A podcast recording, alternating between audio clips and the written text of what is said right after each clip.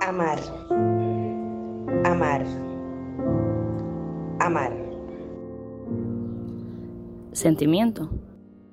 Creo que eso es tener a Rosario Flores desgarrando una nota de fondo mientras recuerdo aquel beso en la ciudad más alta del mundo, sabiendo sin querer saber que nunca te vería otra vez. Algo contigo. Cuenta la leyenda que cada vez que dos personas que se aman tienen que separarse, un niño sueña que vuela y mira desde muy arriba dos luces que titilan con la misma intensidad.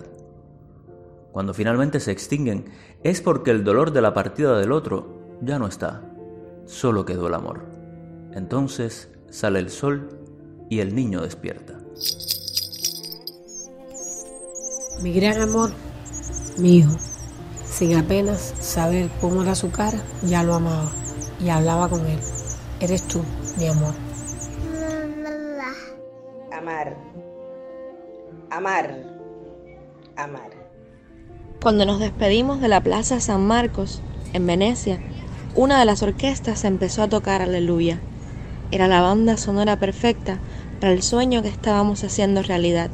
La canción luego se volvió nuestro himno. Supo que era el momento. Debía saltar ahora o se arrepentiría toda la vida. La incertidumbre la ataba al suelo. El miedo la abrazaba por la espalda y alguna que otra voz le decía que no, que no lo hiciera. Pero lo supo. Era el momento. Y saltó.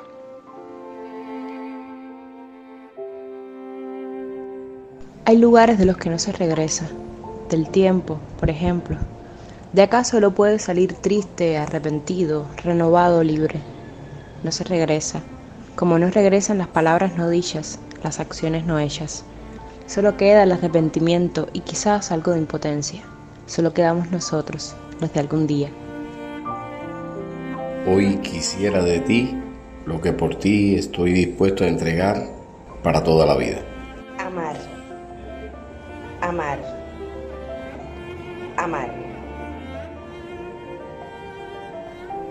Llegó a mí durante un frío otoño europeo, con el cansancio echado en sus hombros y la mirada extenuada por el largo viaje.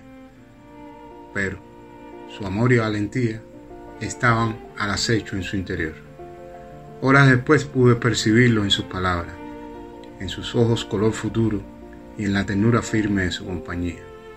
Fue entonces cuando comprendí, a pesar del nerviosismo, que hablaba con mi alma, el horizonte de mi vida.